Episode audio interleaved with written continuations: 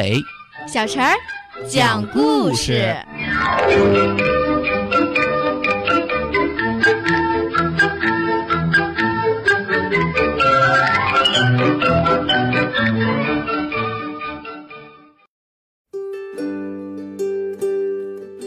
请听故事：图书馆的老鼠。山姆十分紧张，他很高兴图书馆的孩子们喜欢他的书，对他们想要见他感到受宠若惊。但是老鼠都是害怕见到人的。山姆不了解为什么人们认为写作和创作故事这么难，只要他们愿意尝试，就会发现写作真的很好玩。山姆有个主意，他到图书馆馆员的书桌上取了一些补给品，整个晚上又写又画，还将小方纸裁成书页，装订成书。小老鼠山姆因为写了几本书而受到大家的注意，馆长也邀请他和读者见见面。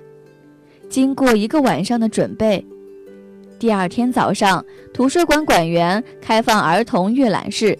门上贴着一张纸，写着“和作家面对面”。一位小女孩最先看到山姆在前面桌子上布置的所有的展示品。这是什么？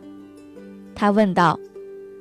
那里有一个面纸盒，两支铅笔竖立着贴在面纸盒两侧，在铅笔上端展开了第二张标示，写着“和作者面对面”。还画着一个箭头指向下面，小女孩弯下身子望进空面纸盒里面。哦，他惊讶地叫出声来。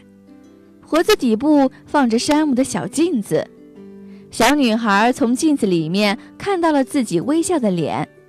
镜子旁边一叠空白的小书，还有一堆山姆用他小小牙齿削尖的铅笔。那一整天。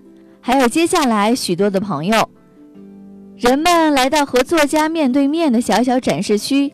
很快的，整个书架就放满了书。这些书都是由从来没有写过书的人所写的，说着从来没有说过的故事。山姆是一只图书馆老鼠，他的家在儿童参考书柜后面的墙壁小洞里。整个晚上，山姆坐在他的小洞里，不停地想着下一本书要写什么，是侦探小说、探险书、漫画书，还是真实的故事呢？有这么多故事要说呀！啊哈，我必须将这些书一本一本写出来。山姆想。山姆拿起铅笔，又开始写作了。